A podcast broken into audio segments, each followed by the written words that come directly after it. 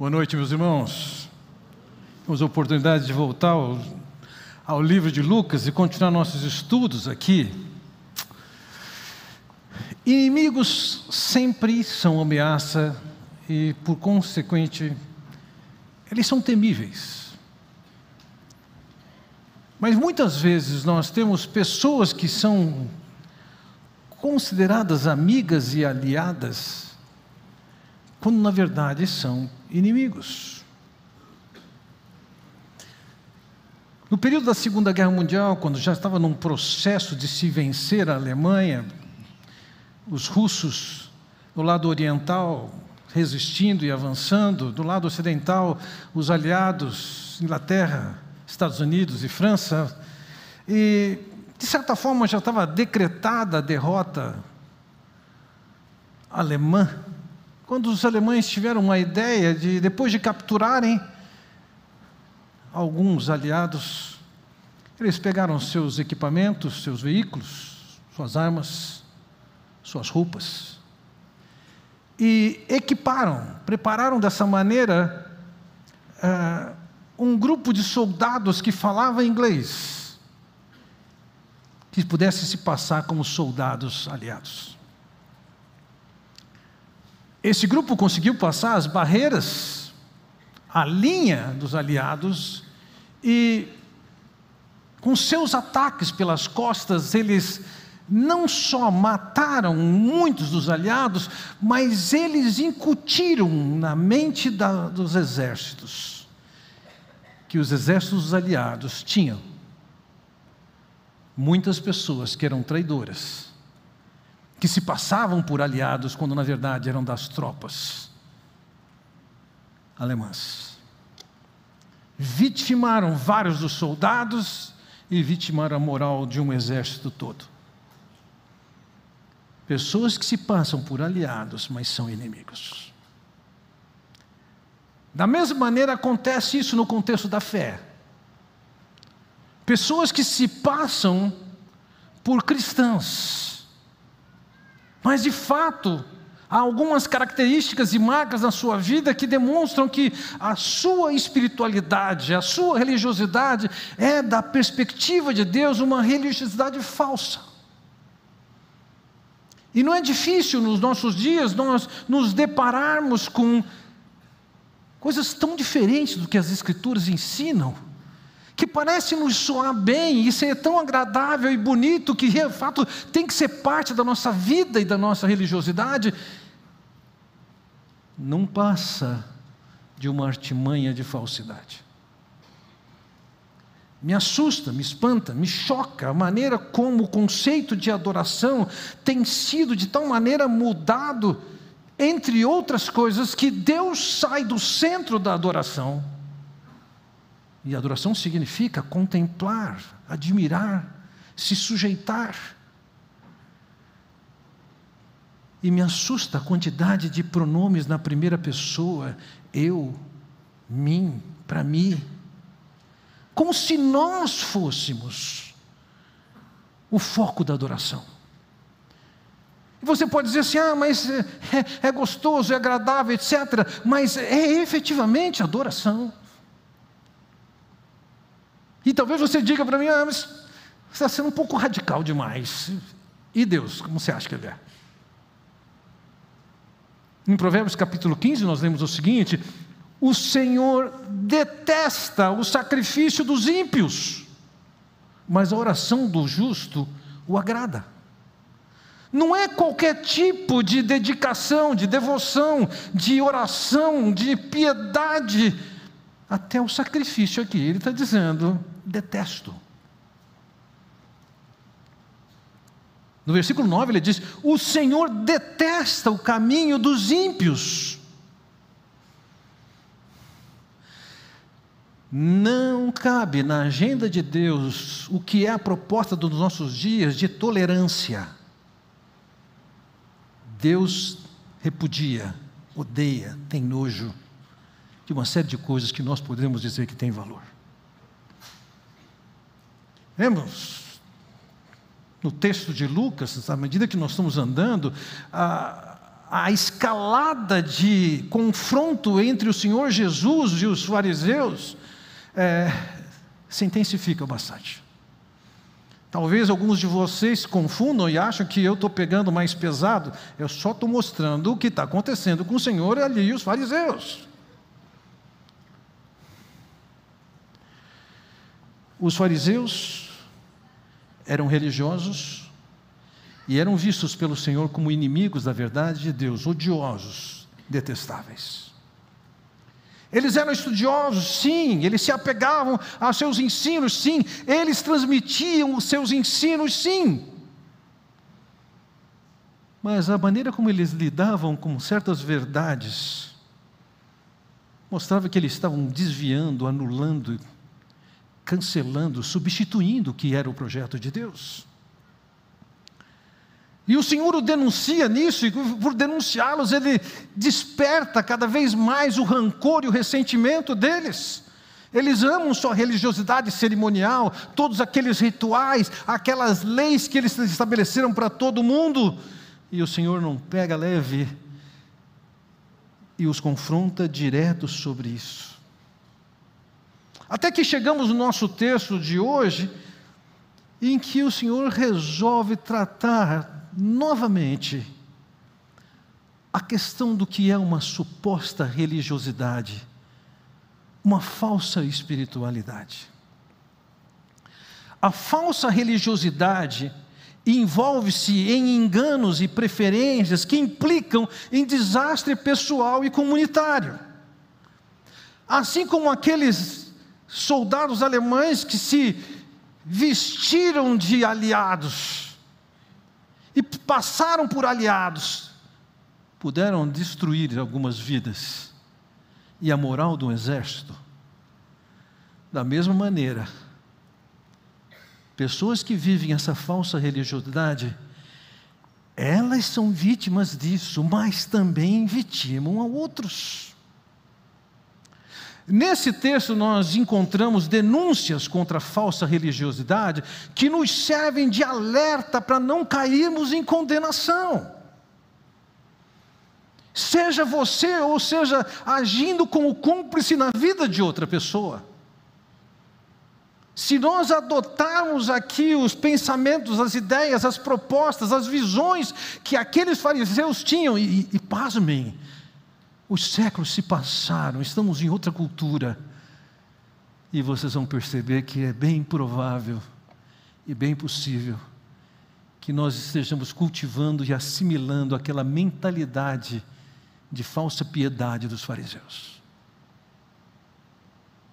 De certa forma, eu acredito que na medida em que nós apertarmos aqui algumas, algumas teclas, produzindo alguns sons, no seu coração alguma coisa vai reverberar dizendo: oh, oh, tem a ver com isso aqui?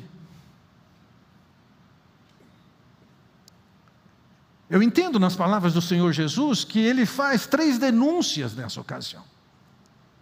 Sendo a primeira denúncia é que na falsa espiritualidade há maior peso às próprias ideias do que às de Deus. O que é que pesa na vida? É o que você acha, é o que você pensa, é o que você sente. Veja, no versículo 14 é dito assim: os fariseus que amavam o dinheiro e ouviam tudo isso e zombavam de Jesus. Vamos lembrar um pouco do contexto: o Senhor tinha acabado de ensinar sobre contribuição. Estava falando sobre fazer amigos que pudessem nos receber, nos acolher, como? Investindo no reino de Deus, na obra de Deus. Os fariseus que aqui são ditos que eles amavam o dinheiro. Se fosse traduzir literalmente a palavra amava o dinheiro, eles eram amigos da prata. Eles eram gananciosos. E quando o Senhor Jesus Cristo fala sobre contribuição, eles começam a zombar.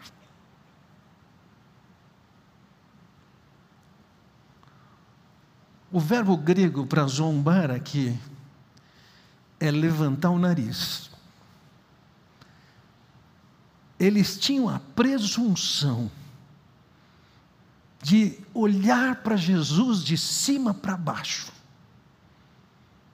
como se o ensino dele fosse desprezível.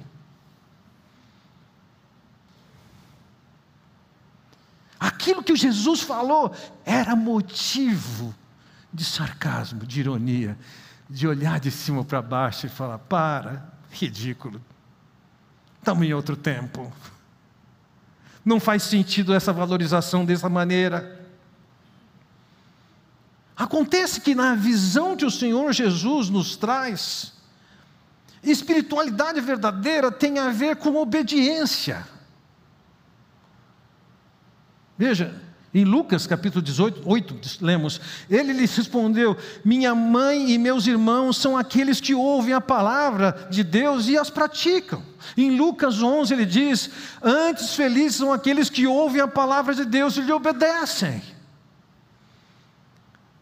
A marca forte da verdadeira espiritualidade é a obediência.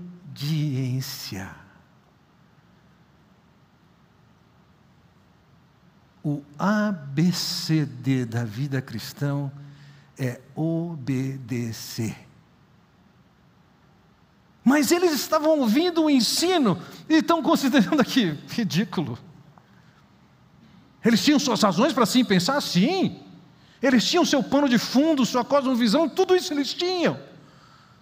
E isso os fazia pensar ridículo. Olhavam para Jesus com o nariz em pé, achando que o que eles pensavam era superior ao que Deus mandava. Mas não é somente isso, dentro desse, desse contexto, ele fala algo que parece que está fora do contexto.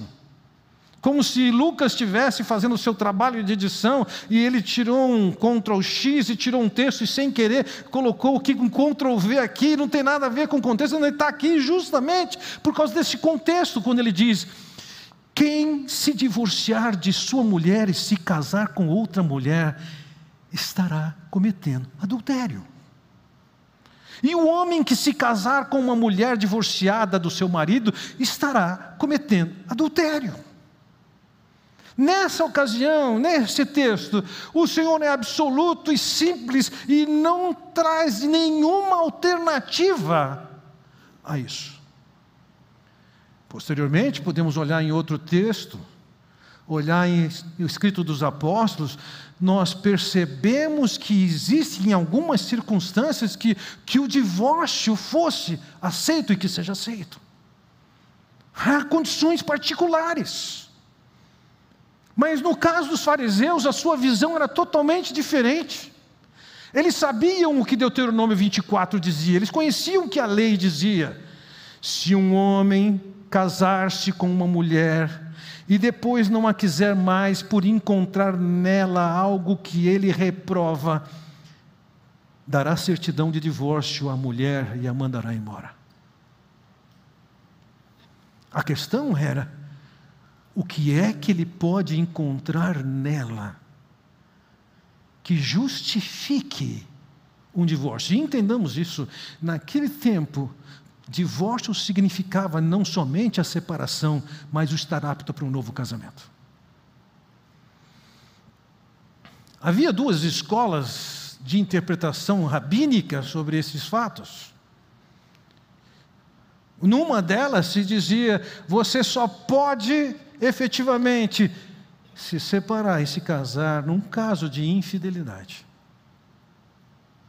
Não é que é determinante, mas tem a permissão.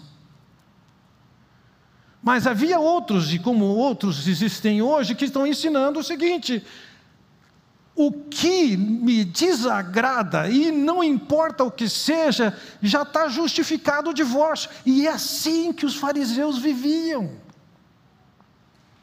Eles podiam pedir que a mulher fosse a uma casa, sabendo, por exemplo, que naquela casa tinha um corpo de alguém que tinha morrido, e quando ela entrasse naquela casa, ela estaria naturalmente, cerimonialmente impura. Quando ele voltava, ah, ah, ah. aqui pode ir embora. Ou ele poderia dizer assim, hum, hum, hum, queimou o feijão. pode ir embora. Na mentalidade de um fariseu, o divórcio é alguma coisa livre, totalmente justificável, quando o Senhor diz claramente: não, não se divorcia. No Antigo Testamento não havia espaço e tolerância para o divórcio, e não há nenhum caso de divórcio reconhecido no Antigo Testamento. Nós vamos encontrar dentro do Novo Testamento instruções que permitem um outro casamento em dadas circunstâncias. Mas o problema ali com aqueles fariseus é que qualquer motivo justificava um divórcio. E o povo assim pensava e admitia dessa maneira, como isso sendo a orientação de Deus. Veja, aqueles fariseus confessavam um tradicionalismo. Entretanto, o que Deus falava não entrava na equação. É um assunto de divórcio, não, é outro tempo. Não, não é isso que está dizendo.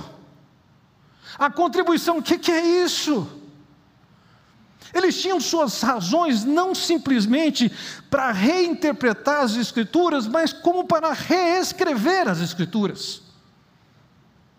De forma que seus escritos, a Mishnah, a Gemara, eram escritos que driblavam as Escrituras e o que Deus determinava para que fizessem valer aquilo que eles queriam.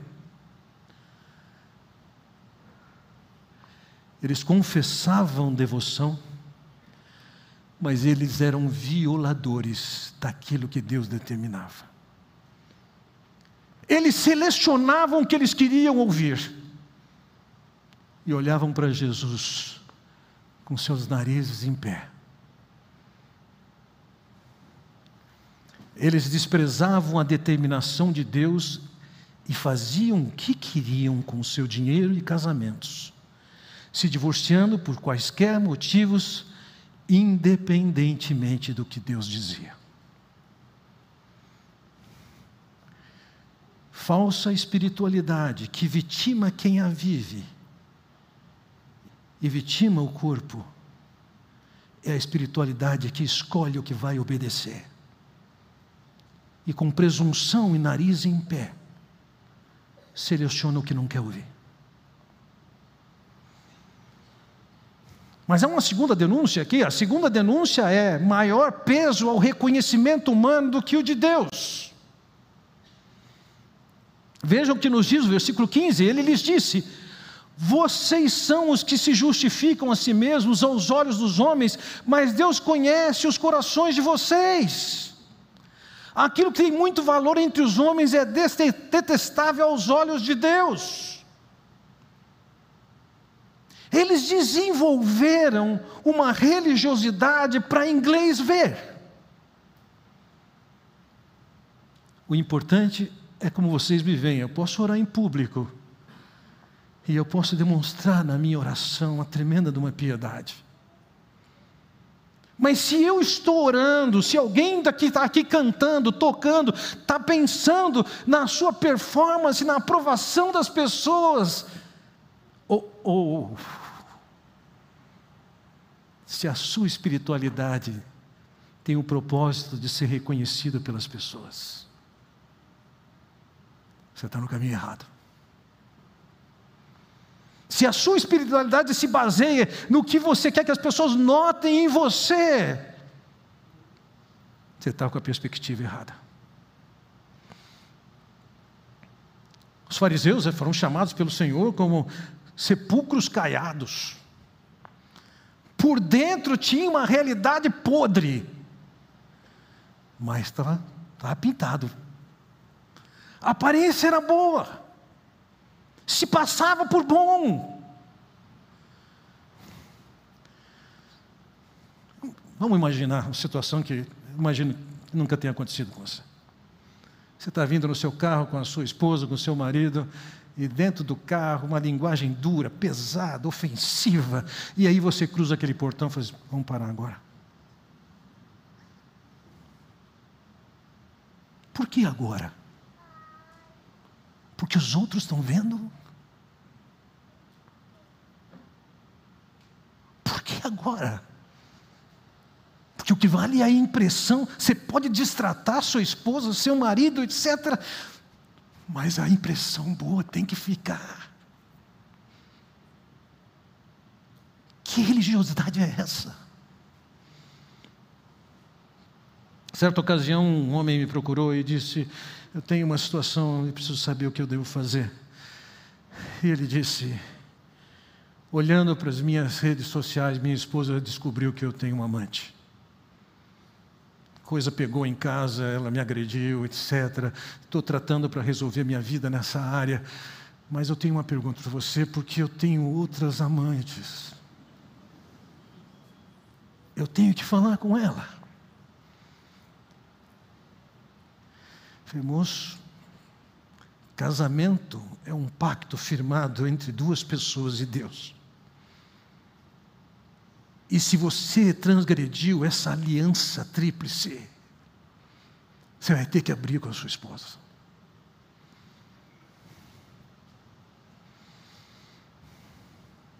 Se não abrir, se não limpar, é o que Provérbios diz. O que encobre a transgressão jamais prosperará. Depois de 90 dias, ele tomou coragem, chegou para a esposa e abriu o coração com ela. E ela disse para ele: Eu também tenho um amante. Que espiritualidade é essa?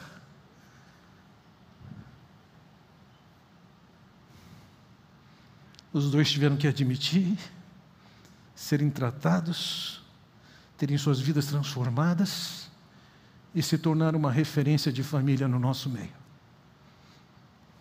É possível que a sua vida com Deus seja como a de um fariseu, o que vale é a imagem que fica. E aí você consegue esconder umas realidades da sua vida. E veja, não há nada em esconder realidades da sua vida. É sensatez alguém querer ficar anunciando e falando para todos os cantos coisas que têm a ver com a sua intimidade.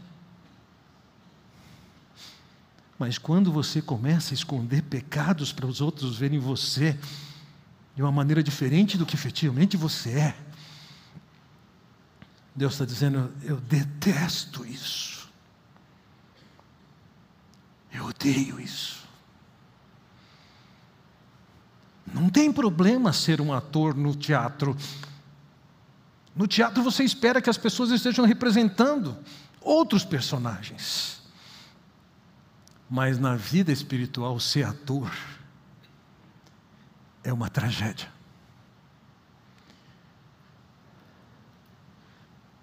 Começa a vida com a internet, as redes sociais, pornografia.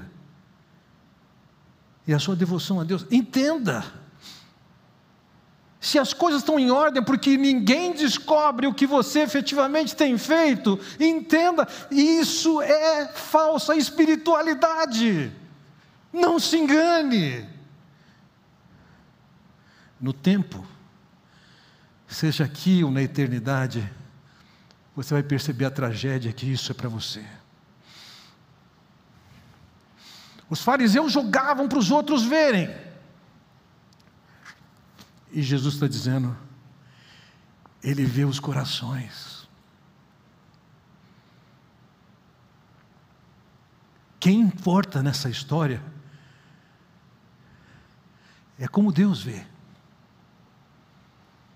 E quando ele vê qualquer sinal de hipocrisia, uma vida vivida em público e outra vida na internet, o que for, uma vida diferente disso, Deus tem nojo disso detesta, é abominável, é revoltante. Religiosidade que é exterior, sem o fundamento no coração, não passa no crivo de Deus. Valorizar a aparência de religiosidade, quando em oculto e na intimidade a realidade, e percepção de terceiros nega a piedade, é somente uma piedade hipócrita que repassa essa visão para os próximos.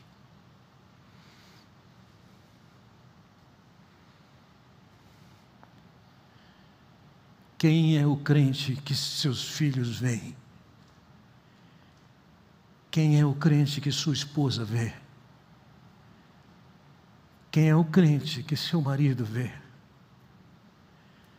É o mesmo que os outros veem. Ou os de fora têm uma imagem melhorzinha. Isso não faz parte de uma verdadeira espiritualidade.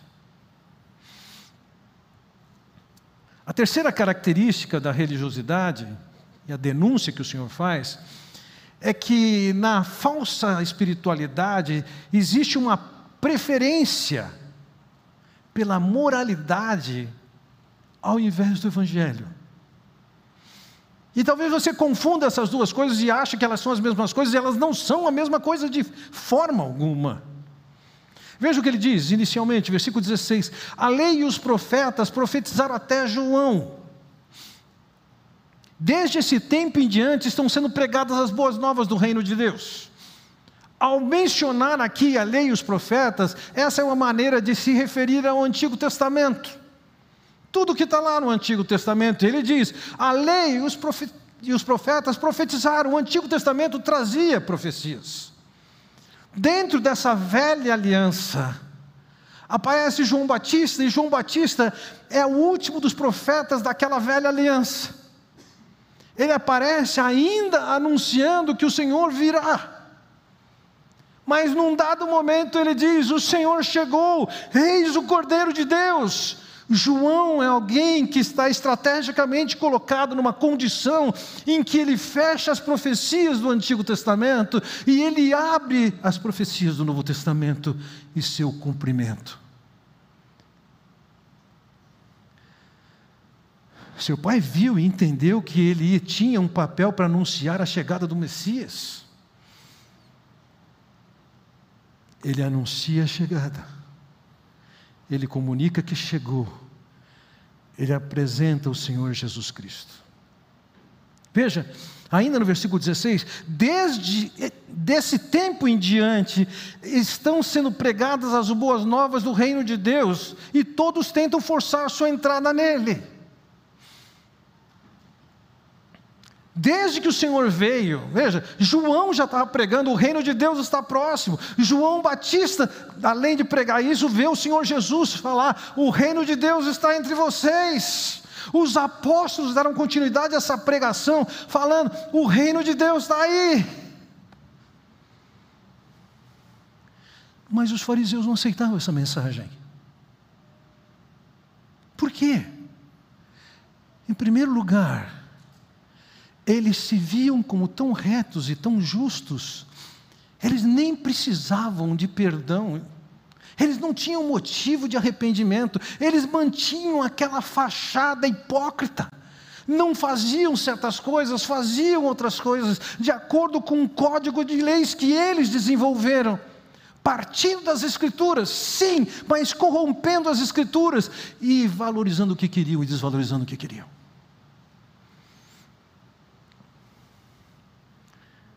O Senhor chega para falar em arrependimento, em pecado, em perdão. Isso aqui, nós somos descendentes de Abraão. Você vem falar para a gente de arrependimento, de perdão. Sai fora. Eles se bastavam. Mas o Senhor diz o seguinte: estão sendo pregadas as boas novas do reino de Deus e todos tentam forçar sua entrada nele. A maneira como está escrita essa expressão na língua grega, estão sendo forçados a entrar, permite duas interpretações, em grego vai chamar de voz média e passiva. A voz média é essas pessoas estão forçando as suas próprias entradas. A outra possibilidade é, não, essas pessoas estão sendo forçadas a entrar. Seguramente não pode ser a voz média, essas pessoas se forçando para entrar, porque o próprio Senhor Jesus condenava os fariseus que acreditavam que eles tinham condições de se qualificar para ser aceitáveis diante do reino de Deus. Ninguém é capaz de cumprir com as exigências de Deus. Então, o que ele está dizendo aqui é que as pessoas se tenta dar uma pressão e força para que as pessoas venham aderir ao Evangelho. A ideia é que a pregação está desafiando, está motivando, está encorajando as pessoas a se chegarem a Cristo, se humilharem, reconhecendo que são pobres de espírito, incapazes de chegar a Deus por si mesmos. Vão, recebe, crê, confia, a mensagem de João era isso, a mensagem do Senhor Jesus era essa, a mensagem dos apóstolos era essa. O que? Empurrando com a mensagem, com a pregação, forçando a entrar. Acorda, essa é a verdade. Mas os fariseus, eles estão tão confiantes na sua moralidade Veja, no versículo 17, o Senhor mostra claramente que a, a, a questão da lei não, não é que ela foi tirada, mas ela tinha um papel. Versículo 17 diz: É mais fácil o céu e a terra desaparecerem do que cair da lei o menor traço. O Senhor não descartou a lei. Certos aspectos, eu quero considerar dois aspectos da lei com vocês. O primeiro deles é que a lei ela é eterna. No sentido ético e moral, por quê? Porque ela é uma expressão de quem é Deus. Em nenhum momento Deus começou a valorizar o roubo, o assassinato, a infidelidade, não aconteceu isso. Então a, a, lei permanece, os seus princípios, seus valores, suas determinações, elas são eternas, ninguém vai ser salvo por ela, mas ela está ali porque ela tem um papel. E qual é o papel? O segundo aspecto que eu chamo a sua atenção é que a lei tem a capacidade de revelar quem nós somos. O padrão da lei é tão elevado, tão alto, tão sério, que qualquer pessoa honesta que olhar para a lei vai falar: não me qualifico como tal. Se olharmos para as Escrituras e percebemos o que o Senhor Jesus ensina sobre isso, ele diz que não somente o que você faz, mas é o que você pensa. Moisés vos disse: Não matarás, eu, porém, vos digo: qualquer que tiver um ressentimento e um rancor no coração, está igual. Moisés vos disse: Não adulterarás, eu, porém, vos digo: se você olhar para uma mulher com intenção impura, você também pecou. O ensino encontramos do Senhor, do Novo Testamento de uma forma geral, também no Antigo Testamento.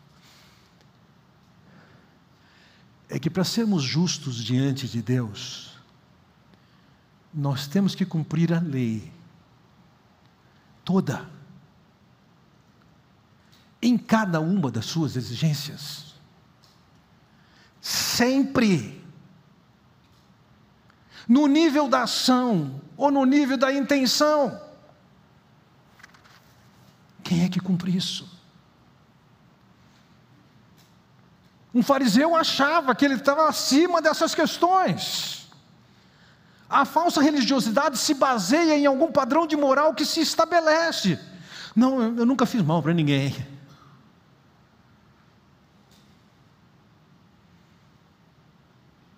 Padrão de exigência não está somente em nunca ter feito mal para ninguém.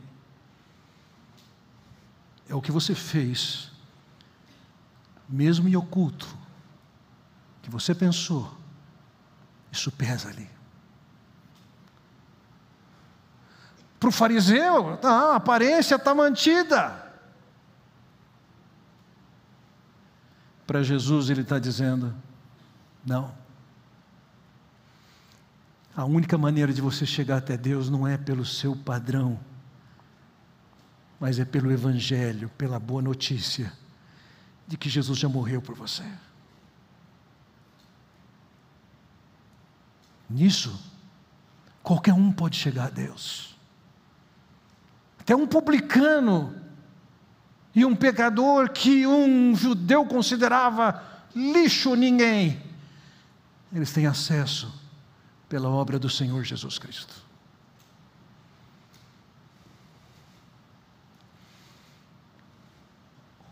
Vejam nas denúncias que o Senhor traz aqui sobre religiosidade falsa. Ele os denuncia por terem ouvidos seletivos e escolherem o que consideram que o Senhor falou e tratar o que Jesus ensina com o nariz levantado, com a presunção, com a presunção de que você vai dizer para Deus o que é certo e o que é errado. Eles faziam isso, como exemplos que o Senhor usa, tanto na questão quanto ao ensino de contribuição, como na questão do ensino sobre o divórcio.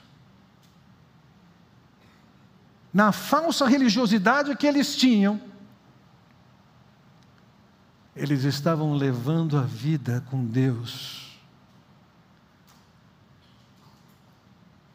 na aparência, para inglês ver. O importante é como vocês me veem. Não é quem eu sou. Não é o que acontece no meu íntimo, não é o que acontece no escuro, não acontece quando eu estou sozinho. Não. Você consegue, você acredita que consegue se manter com uma imagem interessante. Mas Deus está olhando para o seu coração e está dizendo: você me dá vontade de vomitar. Isso é falsa religiosidade. É falsa espiritualidade. Como também é falsa espiritualidade levar uma vida baseada em que você não é tão ruim, você é bom.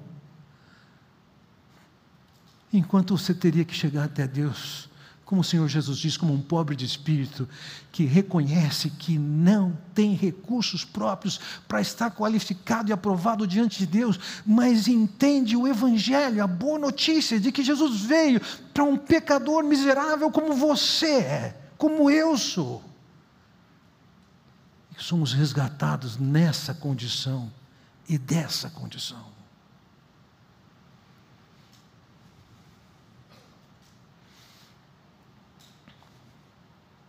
Sentiu a vibração, reverberou no seu coração coisas que você pode estar cultivando, tratando com carinho, mas que o Senhor não dá mole.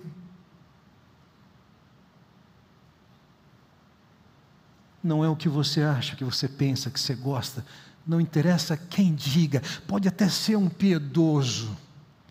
Tempos atrás conheci uma história de alguém que deve ter seus problemas, que todo mundo tem, e manifestando esse problema, alguém trouxe-lhe a revelação. Se separa do seu marido. Grande revelação. Tem tudo a ver com o que Deus fala na palavra dele.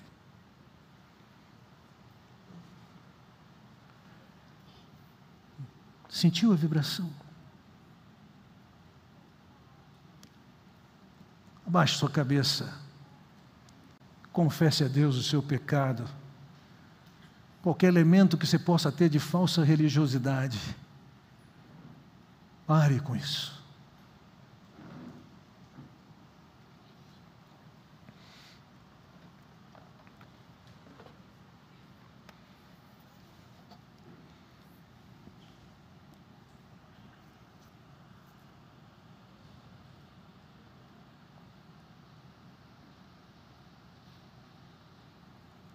Ó Pai Celestial, não faz parte das nossas preferências no que o Senhor tem nos oferecer, confrontações, advertências ou denúncias.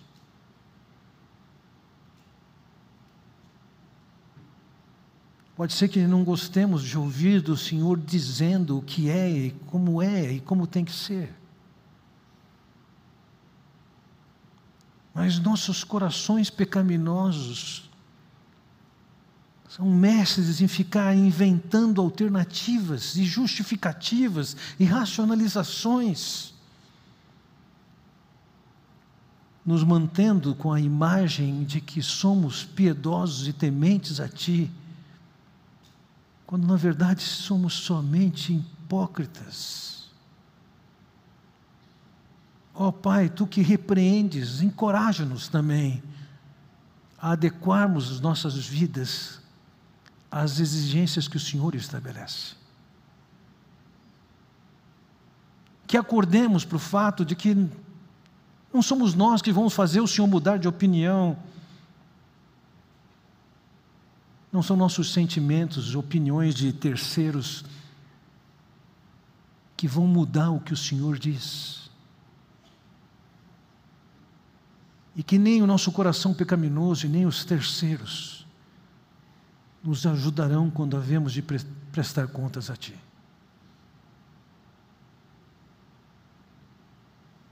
Que o Teu povo aqui possa, com toda humildade, reconhecimento do seu pecado, se aproximar de Ti, baseado unicamente na Tua graça, na provisão que o Senhor dá naquela cruz,